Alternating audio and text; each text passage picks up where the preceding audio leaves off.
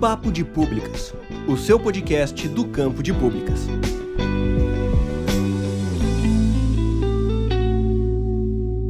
Olá pessoas, aqui quem fala é Estevão Arraes e eu estou aqui com meu amigo Jefferson Antunes e hoje, no Papo de Públicas Podcast, vamos bater um papo sobre política Hallyu, K-pop e soft power sul-coreano. Lembrando que, no fim de cada episódio, nós vamos ler os comentários dos ouvintes e acesse nossas redes sociais no Facebook, Instagram, Twitter e YouTube. Nós somos o Papo de Públicas Podcast. Você também pode ouvir o nosso podcast no YouTube, Spotify, Deezer e todos os agregadores de podcast.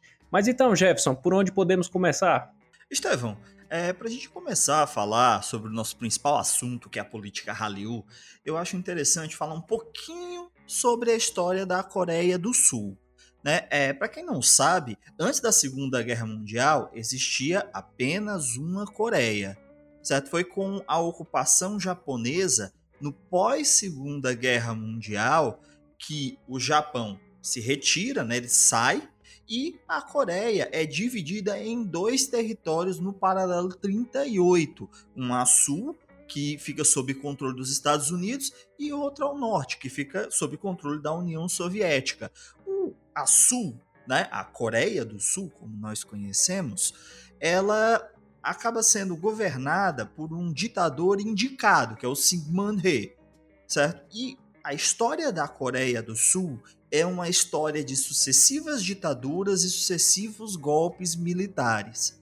Foi só no período de redemocratização, que inclusive bate com o nosso, é que a Coreia do Sul iniciou os primeiros passos para uma abertura comercial e, é claro, uma abertura global de sua política certo? E em 92 foi eleito o primeiro presidente civil em 30 anos, que é o Kim Jong-un. A promessa dele mesmo foi a construção de uma nova Coreia. E aí, para a gente falar de política Hallyu, né, esse contexto é importante, uma vez que a Coreia do Sul, dentro de uma sequência de ditaduras, se tornou muito fechada. Né? Os últimos ditadores, principalmente o Park, foi quem promoveram uma maior abertura política e comercial. Na verdade, uma abertura comercial, porque a abertura política ditadura nenhuma vai fazer. Então, o que acontece? Em 1995, né, é uma das políticas que é adotada na Coreia do Sul pelo Kim Jong-un é a política Hallyu, certo? Ela é conhecida no mundo todo como a onda coreana. É uma política de Estado que reúne os elementos da cultura sul-coreana. E nem é tão certo assim dizer que são os elementos da cultura sul-coreana, na verdade, os elementos da cultura coreana. Certo? Essa política, ela é uma política cultural, mas que envolve também economia, tecnologia, relações internacionais, a política internacional. Ela vai partir de três premissas. A primeira é exportar os ativos culturais do país. Qual é a função disso? É melhorar a imagem do país. A segunda, obviamente, são as questões econômicas, já que o país tinha uma economia fechada né, e agora passa a ter uma economia aberta. E a terceira foi garantir medidas protecionistas para a sua política cultural, usando do que? Subsídios. Essa política Hallyu, ela é parte de uma ideologia. A ideologia Seguiwawa, né? A política Seguiwawa. Qual é a ideia dessa política?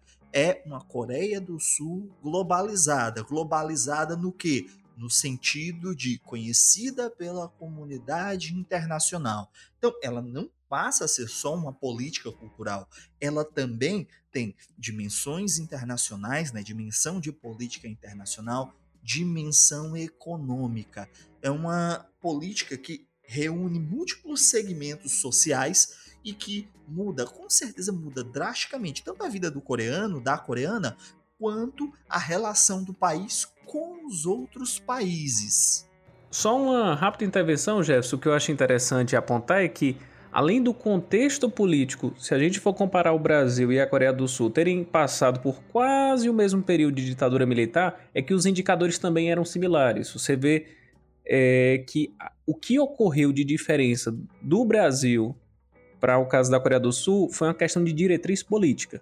Né? Para onde apontar, para onde investir e qual o plano de médio e longo prazo, que é o que não ocorre aqui no Brasil, por exemplo. Enquanto que lá já tem essa premissa de tornar a Coreia do Sul global. É, a gente tem que ver que são ambas ditaduras que são patrocinadas pelos Estados Unidos, né? Pois é, cara, elas são patrocinadas pelo mesmo tio Sam, mas só que tem uma, eu sinto uma diferença de diretriz, porque a Coreia do Sul ela conseguiu conciliar uma coisa que o Brasil não conseguiu, que é de um lado o nacionalismo e um sistema de capitalista não liberal. Porque eu consigo induzir todos os investimentos pensando para o país e pensando o global. Aqui no Brasil, eu acho que a gente não conseguiu unificar essas duas unidades, que é um eterno desafio debater essa questão de nacional desenvolvimentismo, começa para, começa para, enfim, né? Bem, Estevão, é... entrando um pouco mais sobre a política Hallyu, quando eu falo de medida protecionista, você tem razão. É, por exemplo, para o cinema, são as mesmas medidas protecionistas da política Hallyu e da política brasileira. Com o quê? Cotas mínimas para o cinema nacional e também subsídio de produção, para quem lembra da Lei Rouanet, e esses subsídios na Coreia do Sul revelaram vários diretores, várias diretoras, atores, atrizes, diversos elencos sul-coreanos, e existe uma diversidade de filmes sul-coreanos. Atualmente, o orçamento nacional destinado ao Ministério da Cultura é de 1,25% do PIB. E nós aqui ainda estamos lutando né, para que nós possamos ter 1% do PIB para a cultura. Pois é, cara, é exatamente o que eu falei anteriormente. É uma questão de diretriz política. É entender que essa cultura ela é muito mais do que arte. Essa cultura é relações internacionais, é política pública, mas principalmente soft power, que é uma pauta que já já a gente vai, né, tocar e desmiuçar mais detalhes. É um dos exemplos, né? Se a gente vai pensar não, então é uma política internacional também, Jefferson. O que, que acontece? A Coreia do Sul ela cria 27 centros culturais sul-coreanos ligados à sua embaixada. Então, esses centros culturais, é, espalhados pelo mundo, inclusive tem um no Brasil, fazem parte da política exterior sul-coreana. E para que, que servem esses centros? Degustação de comida típica, né? A K-food, dança, música, bebida, história, exposições literárias, de cinema, de K-drama, para demonstrar mesmo a cultura do país. E esses centros, eles promovem políticas fora do seu território. Por exemplo, no Brasil, hoje, né, 2020, o Centro Cultural Sul-Coreano Brasileiro, o que é que ele fez? Abriu um edital de 5 mil reais, né, uma bolsa de 5 mil reais, para que brasileiros e brasileiras produzissem material sobre cultura coreana. E além do dinheiro, é claro, né, da bolsa, eles forneciam todo o apoio técnico, logístico e de edição desse material dentro da proposta da política Hallyu, que ela tem uma proposta de ser uma política cultural em que esses ativos são mais acessíveis. A ideia do governo, uma das exigências que o governo faz para fazer os seus investimentos é que todo o conteúdo cultural produzido esteja disponibilizado nas principais plataformas. E aí, YouTube, Vimeo, formato de podcast, certo? Nós temos uma imensidão. A ideia é que a produção seja acessível. Então, deixa eu ver se eu estou entendendo, Jefferson. O governo está financiando blogueiros, youtubers e outros afins para divulgar elementos da cultura sul-coreana aqui no Brasil. Isso, e esse conteúdo é feito por brasileiros e brasileiras. Não são pessoas da Coreia do Sul falando sobre a Coreia do Sul. São brasileiros e brasileiras falando sobre como é maravilhosa a cultura da Coreia do Sul. Eu fico imaginando se fosse o oposto. O que é que diriam, sabe? Sul-coreanos produzindo material para falar da grandeza que é o Brasil enquanto elementos culturais e outros pontos mais. Cara, nós temos muito a evoluir ainda. É verdade, em termos de política cultural, né, em levar a cultura a sério, nós temos muito a desenvolver no país. É, dentro dessa questão de a política Hallyu trazer um conteúdo mais acessível, também tem o estouro né, das blogueiras de skincare, das youtubers de skincare. É, para quem não conhece, tem uma linha de produtos que é conhecida como K-Beauty, produto para cuidar da pele, né? E o que é que é, a política Hallyu fez, né? O governo sul-coreano fez, melhor dizendo. Eles forne é, forneceram através de acordos produtos, né? Treinamento, conteúdo, para divulgar as marcas de produtos para cuidado e limpeza da pele da cultura sul-coreana. Mas isso vem carregado com um elemento cultural chamado de os 10 passos para cuidar da pele, que é um elemento cultural das mulheres sul-coreanas, o, o 10 Step Korean Skincare. Então, basicamente, o que acontece? Através desse elemento de cuidar da pele, a Coreia do Sul conseguiu uma entrada cultural de seus produtos em territórios que antes né, não fazia parte do escopo do país. Eles conseguiram uma abertura comercial importante.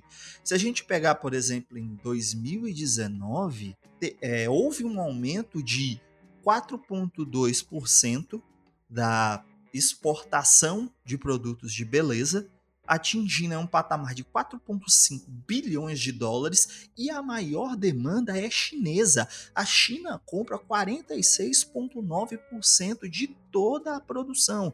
E hoje a Coreia do Sul é a quarta maior exportadora mundial de cosméticos. Só perde para a França, Singapura e Estados Unidos. Ela é responsável por 8,6% da produção de cosméticos no mundo. Então, olha que contexto interessante, Jefferson, nós temos. Nós temos a fábrica do mundo, que é a China, que exporta tudo para todo canto. E, para a grande glória da Coreia do Sul, ela simplesmente importa todos os seus elementos de cosméticos, né? A nível de impacto, para que nosso ouvinte possa entender o que isso significa, é só lembrar que hoje, se o agronegócio consegue pagar as contas e consegue ser tão relevante na economia e na política brasileira, é justamente por conta das cotas de soja que são vendidas diretamente para a China. Então é deste nível que nós estamos falando. A, a principal compradora do produto cosmético também é a China. Então, o que acontece? Não é só uma, uma relação, mas é uma política de dependência. Porque o Brasil depende diretamente né, da exportação do seu principal ativo. E a Coreia do Sul, dentro da política Hallyu, ela consegue uma diversidade de ativos, todos ligados à cultura do país. É, a Coreia do Sul consegue fazer com que a China consuma sem se tornar dependente. Só para o ouvinte ficar mais claro do que é que nós estamos falando dessa dependência, apesar do assunto não ser China, mas 26% de todas as nossas exportações vão para a China. Então é deste montante, nós estamos falando de valores na casa de 239 bilhões de dólares. Jefferson, imagina isso na relação como você estabeleceu aí, não, não se tratando de dependência. Né? É um cliente fiel, digamos assim. É, porque nós, é, gente, nós somos praticamente monocultores, né? Sim, o velho sistema monocultor, colonial, certas coisas nunca mudam. Bem, pessoal, aí dentro da política Hallyu, se a gente pode é, ter um grande marco aí do início dessa política, foi a novela de TV. Certo? É conhecido como K-drama ou os dramas coreanos, são basicamente novelas no formato seriado, com temporadas, episódios e tudo mais. Para quem assiste série, fica fácil de saber, né? O que acontece? Esses K-dramas, eles começaram a ser divulgados por serviço de streaming no Ocidente. E hoje, só o K-drama responde por 240 milhões de dólares, que corresponde a metade dos recursos movimentados pelo setor de K-drama. Só o streaming para o Ocidente do K-drama é metade de toda a arrecadação das novelas sul-coreanas. Então, você vê como é importante essa abertura e essa aproximação com os outros países.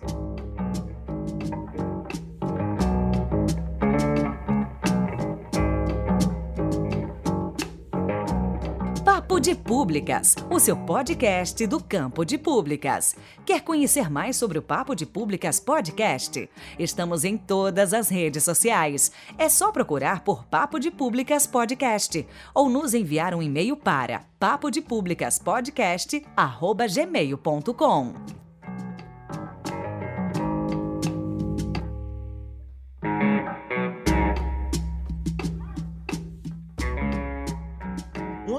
dado muito curioso é o do turismo estrangeiro para a Coreia do Sul. Certo? Em 2019, a Coreia do Sul recebeu 17 milhões de turistas, o triplo de 2004, e a maioria é japonesa. Certo? é, o Brasil, é claro, também tem turistas brasileiros, cerca de 15 mil turistas do Brasil foram para a Coreia do Sul em 2019, mas um dado interessante é que o Brasil mesmo sendo proporcionalmente muito maior e até muitas vezes mais acessível, principalmente para quem está na América, né, só responde por 7 milhões de turistas internacionais o Brasil. Ou seja, a Coreia do Sul recebeu 10 milhões de turistas a mais.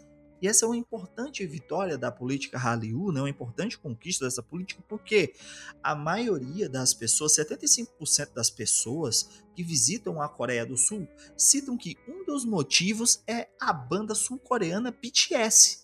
Outra parte diz que um dos motivos é ter conhecido mais sobre a cultura do país em um desses centros culturais. Então, a política internacional está influenciando diretamente o turismo que está gerando emprego e está gerando renda no país.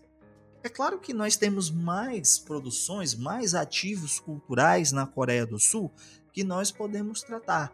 Mas eu quero falar já já sobre mais dois ativos, o cinema e a música. É, toda essa nossa questão que nós estamos envolvendo aqui de relações internacionais está ligada a um tópico, um ponto muito específico, que é a questão de soft power e a questão de hard power. É, vamos por partes, né? O soft power ele é um conceito da teoria das relações internacionais e ele foi desenvolvido pelo professor de Harvard Joseph Nye lá na década de 80, né?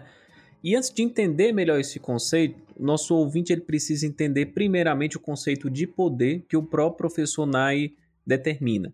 Para ele, poder é abre aspas, uma capacidade de afetar os outros para produzir os resultados desejados, fecha aspas. Para o professor Nye, a obtenção do poder ela pode se dar de dois modos. Tem um sistema de hard power, como o Jefferson acabou de citar, que seria justamente, é, traduzindo, poder duro, que envolve instrumentos de pressão política, econômica ou forças militares, enquanto que o soft power, ou poder brando, consiste em um tipo de dominação mais no âmbito cultural, ou seja, a língua, o esporte ou a religião, por exemplo. É, é, enfim, é um poder que é exercido pela atração e não pela força. A nível de curiosidade, aqui no Brasil nós temos o Francesco Ballerini, que apesar do nome deve ter alguma, lá, relação italiana, mas ele é brasileiro. Ele norteado pelo conceito de poder brando, ou soft power do professor Joseph Nye, ele criou o conceito de poder suave, onde ele examina justamente como é que a arte e o entretenimento se tornam forças muito mais fortes e permanentes do que as forças militares ou econômicas. Né? Eu super indico esse livro, ele é sensacional, e eu me atrevo até a dizer que o soft power dentro das relações internacionais seria justamente essa ponte que interliga a geopolítica com a área de cultura e arte.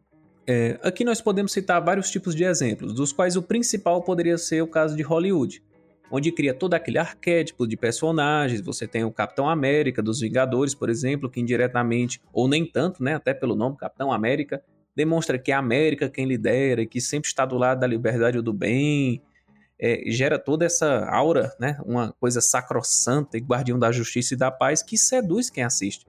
Ou no caso da Ásia, que você tem os animes japoneses ou sul-coreanos que nos fazem ter vontade de conhecer melhor a língua, a cultura ou o país. Enfim, é, a gente acaba se tornando atraído por essa cultura e, consequentemente, pelo país, né?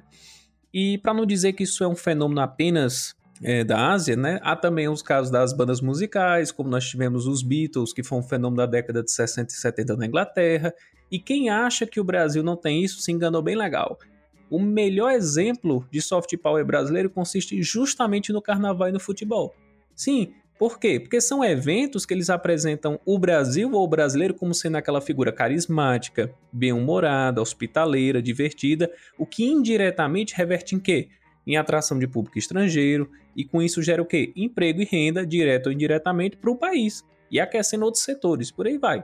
Além do carnaval, nós temos também a música. Uma curiosidade aqui é que Garota de Ipanema, ela foi escolhida como uma das 50 grandes obras musicais da humanidade pela Biblioteca do Congresso dos Estados Unidos. Há também o caso das novelas brasileiras, que lá em 2012 foram exibidas em 92 países e 33 idiomas. E aqui temos alguns exemplos em cima desse caso das novelas, como o caso do Clone ou Caminho das Índias. Porque essas novelas perpassam o quê para o público estrangeiro? que o país se relaciona muito bem com outras culturas e com outros povos. E agora eu queria até fazer uma proposta, Jefferson, para o pessoal, que pode soar até um pouco curioso, mas eu, particularmente, eu tenho a curiosidade. Qual seria o grau de soft power que a Anitta tem sobre a América Latina? E como é que isso é retomado para o Brasil? Porque algumas pessoas podem enxergá-la apenas como uma, uma atriz, uma cantora, uma dançarina, mas existem muitos elementos que através das atividades artísticas que ela desenvolve lá fora, podem ser revertidos diretamente para o país. Né? E aí fica aí essa questão.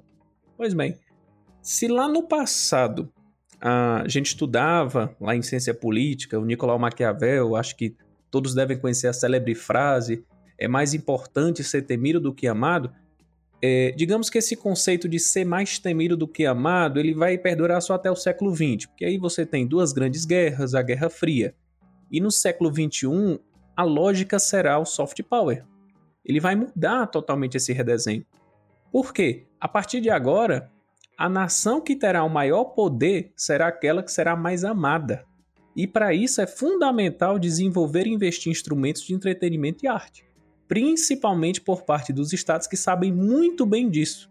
E repito mais uma vez: soft power é a ponte entre geopolítica e a arte e cultura. Só para finalizar e deixar claro quão atual é o tema, o próprio professor Joseph Nye, que ainda hoje é professor de Harvard, ele menciona que o próprio Donald Trump ele proporcionou justamente a quebra do poder de soft power, fazendo o país cair de primeiro para o terceiro lugar no ranking dos 30 maiores soft powers que é um indicador que foi criado pela consultoria britânica Portland, com base no conceito de poder brando. É, a nível de curiosidade, hoje as duas maiores figuras de soft power no mundo são, de um lado, na França, com Emmanuel Macron, e da conservadora Theresa May no Reino Unido. E caso você tenha alguma curiosidade, sim, o Brasil está nessa lista dos 30 maiores. A base de dados, infelizmente, ela é muito recente, então nós só temos dados dos últimos cinco anos. E a melhor posição do Brasil foi por volta de 2015, ocupando a 23ª posição desse ranking de 30, e a pior foi em, entre 2017 e 2018, que ocupou a 29ª. É, e a Coreia do Sul está também nesse ranking, mas ela ocupa a 19ª posição. Essa plataforma vai estar nos links do nosso episódio de hoje para você que tem uma maior curiosidade sobre ela ou deseja fazer pesquisas com base nessa base, beleza? Qualquer coisa, só jogar aí no seu Google Soft Power 30. E só para finalizar, quando eu mencionei anteriormente que o Donald Trump ele gera essa quebra por conta do poder de soft power, você tem que entender o seguinte: é, o poder ele é mais um conceito abstrato a que a pessoa se sente convencida de ser dominado do que materialmente realizado. Então, os Estados Unidos eles não têm condição de colocar um exército na entrada de cada país. Então, ele tem que ter esse exército, que é o hard power, mas ele também precisa ter instrumentos de cultura de que ele seja querido entre o soft power. Juntando os dois, o hard power com o soft power, tem o terceiro que é o intelligent power.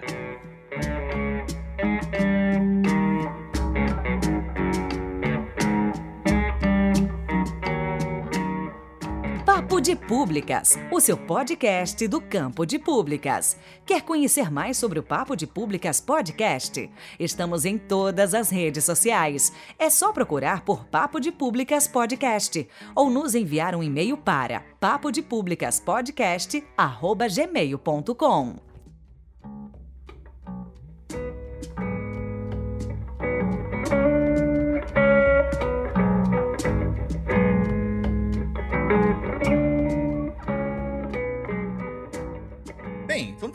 produções cinematográficas. Eu acho que a maioria das pessoas deve saber, né, que Parasita ganhou um Oscar. E Parasita é um filme sul-coreano, o primeiro de língua estrangeira não inglesa, é claro, né, a ganhar um Oscar. E ele é fruto dessa política Hallyu. Justamente por quê? Porque há um investimento na produção cinematográfica sul-coreana. Como eu falei no início, existem medidas protecionistas, tanto em subsídios, como também espaço para a publicização desse ativo cultural tão importante. Mas ele não foi o primeiro filme, talvez nem seja o primeiro filme que você, ouvinte, assistiu. Nós tivemos Invasão Zumbi, Okage, Old Boy. Old Boy é um clássico do cinema de ação, inclusive. Né? Ele está ali ao lado de Clube da Luta, Leon the Professional, Cidade de Deus, Django e inclusive Old Boy foi vencedor do Festival de Cannes. Né? É um dos primeiros grandes prêmios aí que o cinema sul-coreano recebeu em sua história. E além do cinema, é claro, nós temos a música. A música sul-coreana, conhecida como K-pop, é o exemplo mais bem acabado da política Hallyu. Ela é uma mistura de elementos da cultura coreana com rock, jazz, hip hop, R&B, folk, country, todo tipo de é, música ocidental, inclusive tem música brasileira também. Né? Então, ele é um gênero musical de valores híbridos e transnacionais justamente dentro da política Hallyu que quer esses valores transnacionais para tornar a Coreia do Sul mais conhecida. O Ministério da Cultura, Esporte e Turismo ele utiliza né, as suas embaixadas e, consequentemente, os centros culturais para promover mundo afora concertos organizados de K-pop, e também o K-Pop World Festival. Esses concertos, esses festivais que são promovidos pelo governo já são o primeiro ponto chave para a aproximação utilizando da música né, e o gosto que os jovens da nossa geração, da atual geração, têm pelo K-pop. As bandas de K-pop são formadas pelas idols, pelos idols, que são os membros da banda né? Essas pessoas estudam desde criança, se preparam com canto, esporte, postura, estudam línguas, estudam teatro, certo? E as bandas, elas são formadas através de concursos, né? E é claro, como eu disse, né, essas pessoas se preparam desde criança. E aí vale sempre né, aquele aviso. Não é tudo lindo, não é tudo maravilhoso. Nos links que eu vou deixar aqui na descrição, vocês vão encontrar vários casos de condições precárias de trabalho, suicídio, aliciamento de menores dentro da indústria cultural do K-pop. Então, vale frisar novamente, não é tudo lindo, não é tudo maravilhoso. Mas vamos lá. Eu acho que o primeiro grande sucesso mesmo do K-pop foi Gangnam Style. Gangnam Style foi o primeiro vídeo de um bilhão de visualizações no YouTube. E, inclusive, o Barack Obama, quando presidente, citou essa questão do fenômeno cultural que era Gangnam Style em uma das suas entrevistas. E Gangnam Style foi o passaporte da indústria cultural sul-coreana. Em 2004, ela era a 28ª maior. Em 2017, a indústria cultural da música sul-coreana, o K-pop, é a sexta maior indústria cultural.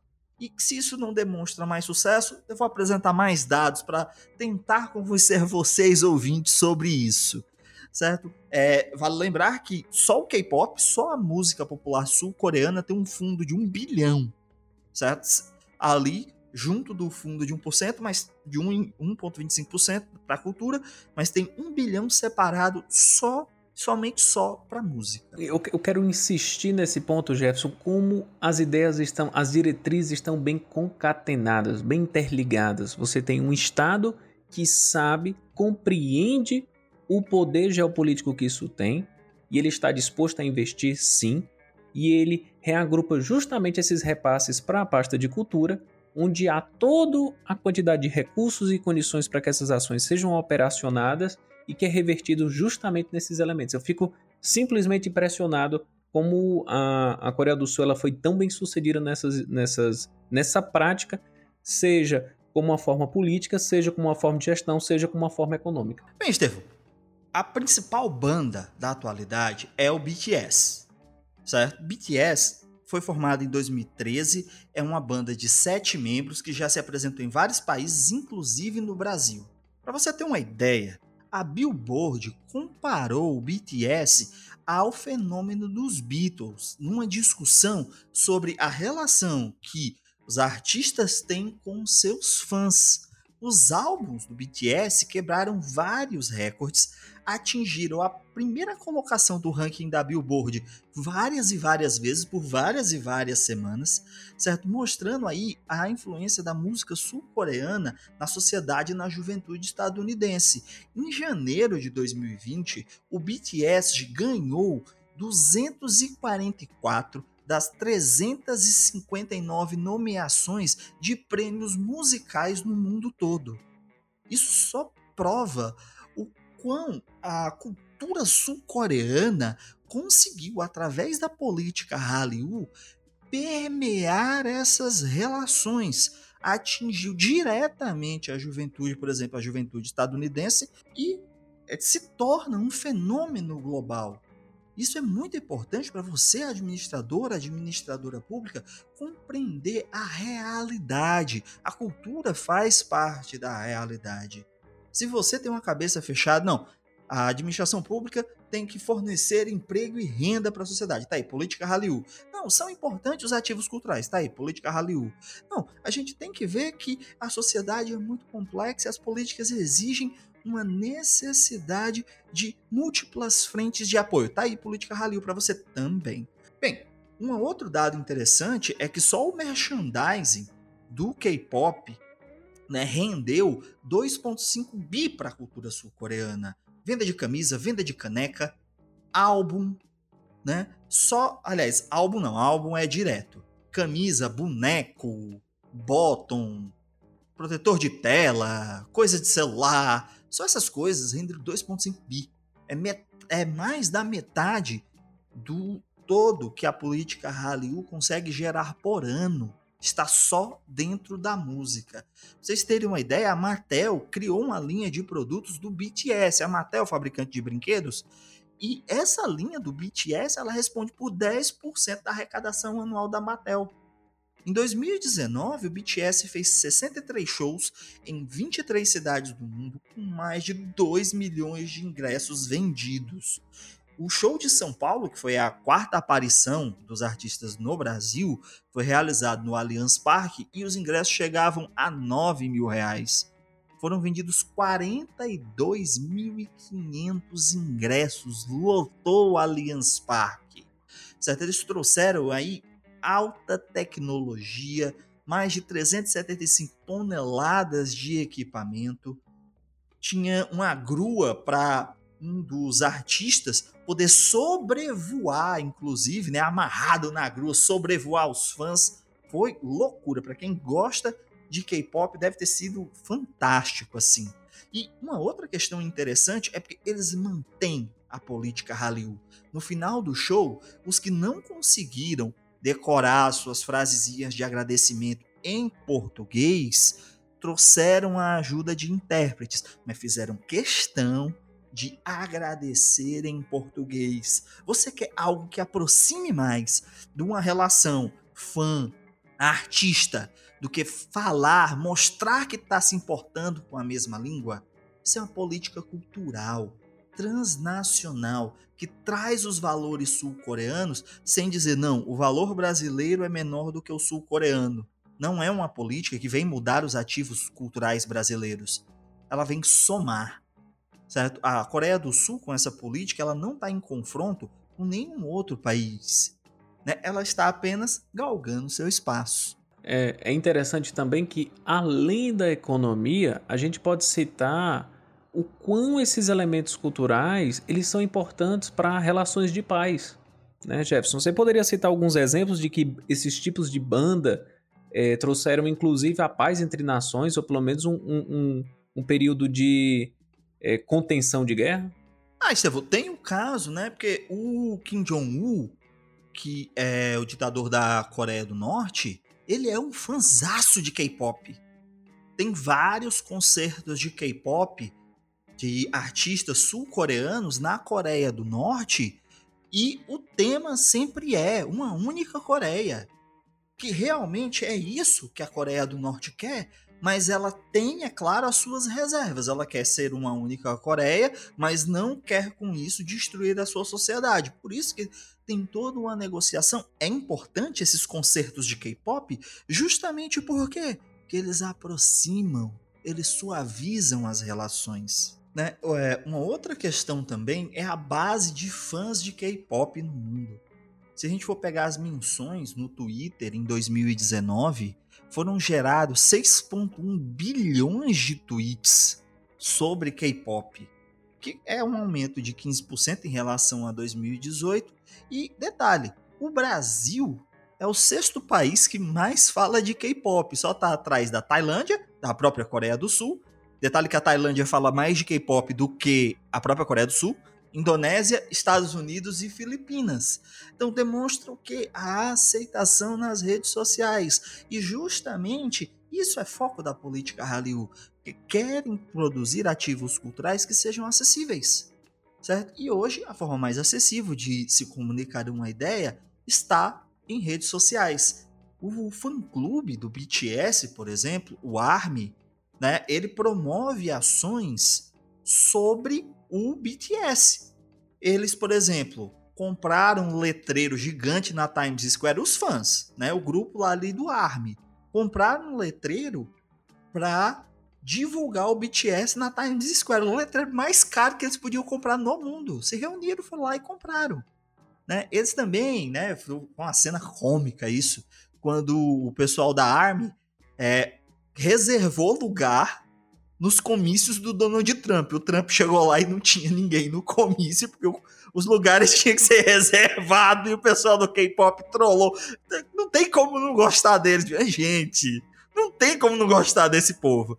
Eles também promovem né, ações como plantio de mudas e tem uma política super rígida. Por exemplo, o pessoal da Army, eles, é, o pessoal, ah, é, é fã, é tudo doido, não sei o que, não sei o que. Não, eles têm uma política interna de que você não pode estar no mesmo avião, por exemplo, do que os artistas do BTS. Se você tiver no mesmo avião, não interessa por quê, você está expulso da Army. Tudo para quê? Para cuidar da saúde mental dos artistas. CTAs promovem muita coisa nisso. Então, a política cultural sul-coreana, ela, ela não é uma política de Estado que tem um, uma longa duração. É uma política que inicia em 95. Ela é uma política que tem 25 anos. E a gente pode dizer que ela começa a dar os primeiros resultados já em 2013, com oito anos, que é quando foi lançado Gangnam Style. A gente já tinha, é claro, os K-dramas, já tinha outras bandas de K-pop, a gente já tinha os centros internacionais, a gente já tinha é, um aumento da, do interesse pela língua sul-coreana, inclusive a língua sul-coreana é a quarta que mais cresce no mundo, né? As pessoas que as pessoas mais querem falar, tudo isso ocasionado por o quê? Por uma política pública que veio após o período de redemocratização, buscando o quê? Através dos elementos dos ativos culturais, tornar o país conhecido, e isso gerou emprego, gerou renda, gerou uma relação profícua de soft power com vários outros países, sem a necessidade de intervir na política local, detalhe, certo? E que hoje faz da Coreia do Sul um grande país. Bem, Jefferson, então, ao ponto onde nós chegamos, nós podemos concluir três grandes pontos aqui. O primeiro deles é que a Coreia do Sul e o Brasil eles possuíam indicadores similares na década de 60, sendo as modificações que ocorreram na Coreia do Sul não ocorrido nos últimos 100 anos, nem 50, mas em pouco mais de 40 anos, ou seja, que o que aconteceu na Coreia do Sul foi antes de tudo uma mudança de diretriz, diretriz política, o que não impede que o Brasil adote uma política Hallyu brasileira, seja lá como seria o nome. o segundo ponto é que nós queremos deixar isso muito claro. Investir em cultura e arte é também investir em geopolítica. E para que isso ocorra, vamos para o ponto 3. Estado e empreendedores na área de cultura e arte devem estar de mãos dadas, sim. Não é comunistagem, não é criação de ursal, não. É soft power. O que melhora nossa percepção lá fora e amplia nosso turismo é revertido em geração de emprego e renda e, principalmente, uma excelente reputação nas relações internacionais. Bem, pessoal, então é isso. No episódio de hoje, nós apresentamos um pouco da política Hallyu e seus efeitos no mundo, certo? Falamos um pouco sobre soft power, os conceitos de soft power e hard power, é claro, política cultural e política internacional. Mas essa discussão não termina por aqui. Existem várias outras nuances ações políticas no bojo dessa discussão e tem muito mais para ser discutido. Nosso intento aqui hoje foi apresentar essa política para vocês. Tão forte quanto o BTS e o K-pop, né, na política Hallyu, por exemplo, a gente não falou hoje, é o esporte, o jogo eletrônico, ele é tão forte quanto toda a política Hallyu, certo? E a gente ainda tem mais coisas para explorar, por exemplo, a pauta tecnológica que está muito ligada à política Hallyu. A Samsung que é uma empresa sul-coreana, é a empresa que mais vende celulares no mundo, por exemplo, e ela tem uma forte ligação com a política Hallyu. A gente tem o K-Fashion, tem a K-Food. O que nós pretendemos hoje foi dar uma pincelada geral nesse tema, para que nós do campo de públicas tenhamos um exemplo concreto de como as políticas culturais podem influenciar toda uma sociedade. Lembrando que estamos em todas as redes sociais. É só procurar por Papo de Públicas Podcast e nos enviar um e-mail para papodepublicaspodcast.gmail.com. Jefferson, se alguém quiser te encontrar nas redes sociais, como é que ela faz? Bem, é só me procurar por Jefferson Calderache no Facebook, Calderache no Twitter e no Instagram. E se você está interessado em escrita científica, formação de jovens cientistas, métodos e técnicas de pesquisa, dá uma olhada lá nos meus canais. Tem no YouTube o Pesquisa e Jogos e o Jefferson Antunes FC, onde você vai encontrar muitos vídeos sobre esses temas. E você, Estevam, se alguém quiser te encontrar, como é que ela faz? Cara, é só chamar lá no Instagram, arroba Estevão Arraes ou no Facebook, Estevão Arraes. Lembrando, pessoal, que todos os links citados no episódio e as nossas redes sociais vão estar na descrição do episódio. Um forte abraço e até o nosso próximo encontro. O episódio de hoje tem produção e pauta Jefferson Antunes e Estevão Arraes, edição, publicação e ilustração de capa Jefferson Antunes, revisão Estevão Arraes.